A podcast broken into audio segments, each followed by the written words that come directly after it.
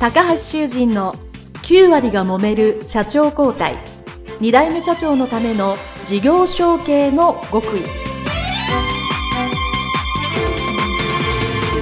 この番組は2代目社長専門経営コンサルタント高橋修人が経営に悩んでいる2代目社長やこれから社長になる後継者に向けて経営力を伸ばし会社を引っ張れるリーダーシップを身につけるための番組です。これまで数百社をコンサルティングした実績から2代目社長ならではの悩みを知りその解決のための独自理論によって2代目社長もまた従業員も幸せに仕事ができることを目指した内容です。皆さんこんにちは。事業承継コンサルタントの高橋修人です。本日は有限会社柴田自動車柴田史郎社長のインタビュー解説演でございます。どうぞよろしくお願いいたします。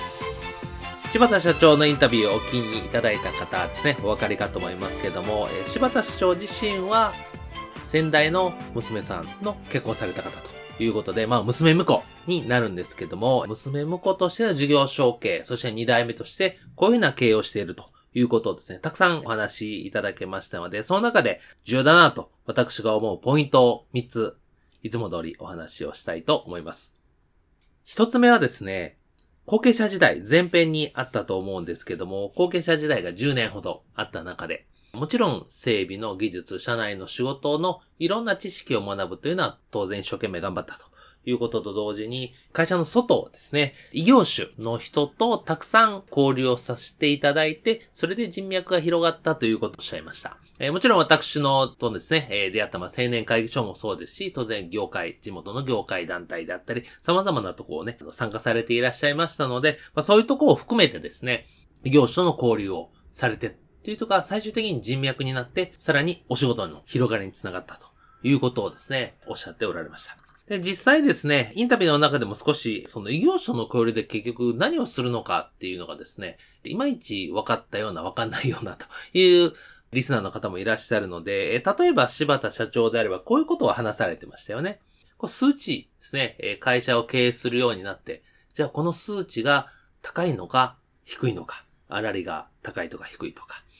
費用のね、この科目が高いのか低いのかっていうのをですね、周りの異業種、もしくはえー、いろんな経営者に聞かれたということを話されてました。例えばそういうことはですね、やっぱ社内でこれがいいか悪いかっていうのはなかなか聞きづらいっていうのはありますよね。そして先代から引き継いだ時点ですね、えー、先代はその数値の率というか額がいいと思ってやってるので、これをまた先代に聞いても同じ答えしか返ってこない。じゃあ別の意見、そうですね、今使ってる数値、費用、内容がいいのか悪いかっていうのはやっぱりいろんな意見を聞いてみないと答えが出ないと思うんですね。それはもちろん一義的ではなく、場面とか、状況とか、季節とか、会社規模とかによって違うので、いろんな、そういうですね、異業種、業種業界規模、バラバラな方からいろんなことを聞かれてるというのがですね、例えば数値に関しては、身になったと思います。そして、え、私ですね、その、このインタビュー以外で当然、え、柴田社長とよくお会いしてた頃があったので、やっぱりすごくビジネスに関してこういうことをしようと思うんだけどっていうのをですね、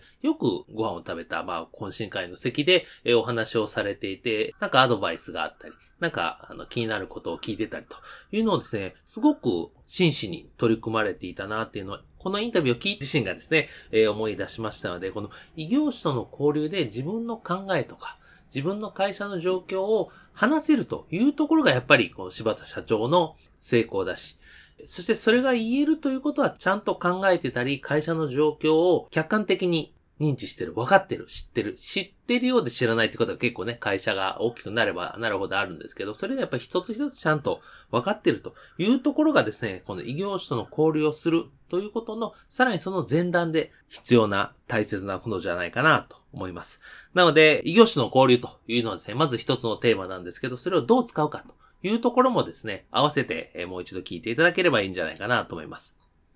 そして、二つ目はですね、これは一瞬しか言わなかったですけど、実はめちゃくちゃ重要なことが一つ隠れてたんで、これ二番目に言います。柴田社長は後継者時代あれしたい、これしたいと思って、そのうちあまりできてることが少なかったと。で、社長になったらいざやろうと思ってたのがある。で、それはどうしてたかというと、ノートに書き溜めていたというのがですね、ほんの一回だけ喋られました。で、このノートに書き溜めていたというのがですね、これすごく重要なんですね。これ私、脳科学や心理学をよく学ばさせていただいたり、それを元にコンサルティングをさせていただいていますから、これはもう、口酸っぱくして言うことです。何かやろうと思うことは必ずたくさん書き溜めておくこと。もちろん手書きでね、ノートっていうのもいいですし、まあ今なら、えー、スマホのメモ帳でも何でもいいです。自分がよし、将来こうしよう、ああしようと思ったことはですね、とにかくたくさん書き溜めておく。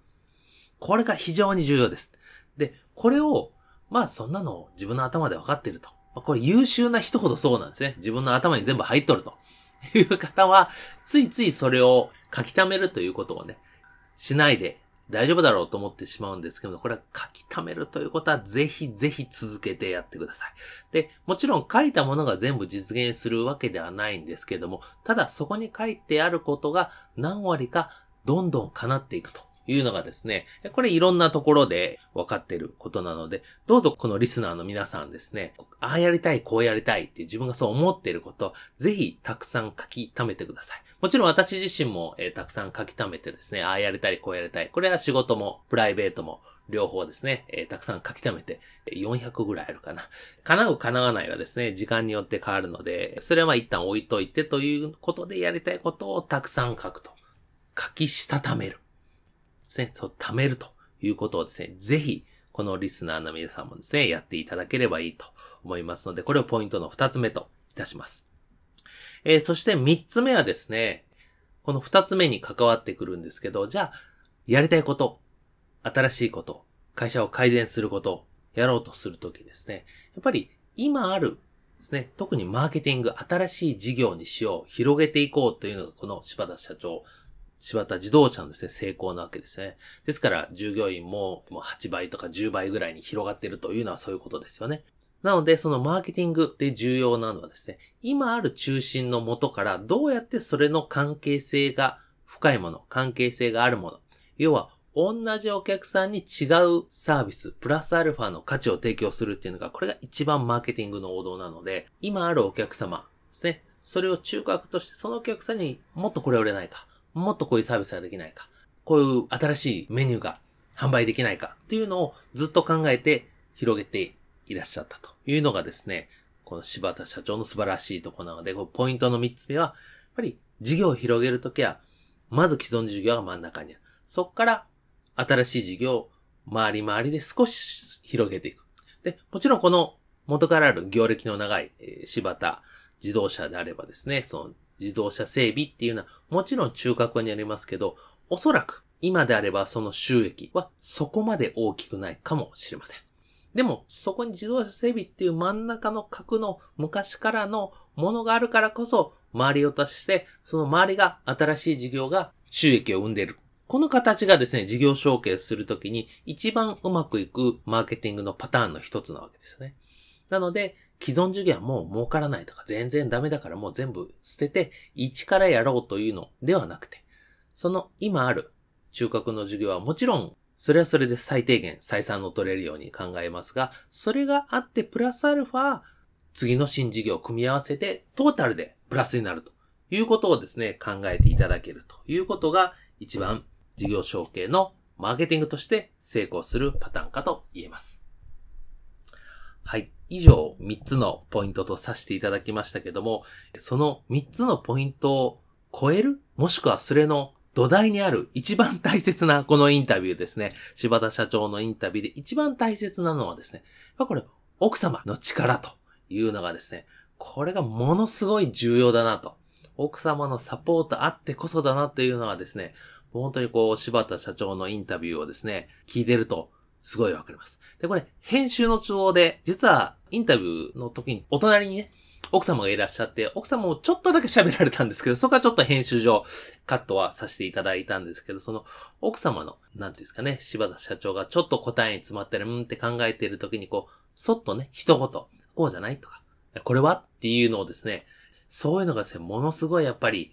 いいんですよね。まあ、これで、あ、そうだそう、それでこうですっていうので、柴田社長がまた喋られるということで、インタビュー一つだけではなく、おそらく日常的に経営に関して全てそういうスタンスで言ってるんだと思うんですね。で、当然、そういうのっていうのは、柴田社長と奥様の関係性がもちろん良好であるっていうのが大前提ですし、そうすることによって社内もうまく回るし、仕事としても社内の雰囲気としてもいいですよね。やっぱり社長と社長夫人が協力し合って二人三脚でしっかり会社をしてるっていう方が、やっぱり働いている方も安心して思いっきり実力が発揮できるということで、もう本当にこれはある意味、もう私の意見としてはありきたりではあるんですけど、やっぱその柴田社長の奥様への愛というのがですね、大きいですし、やっぱそう重要だなというのがですね、改めて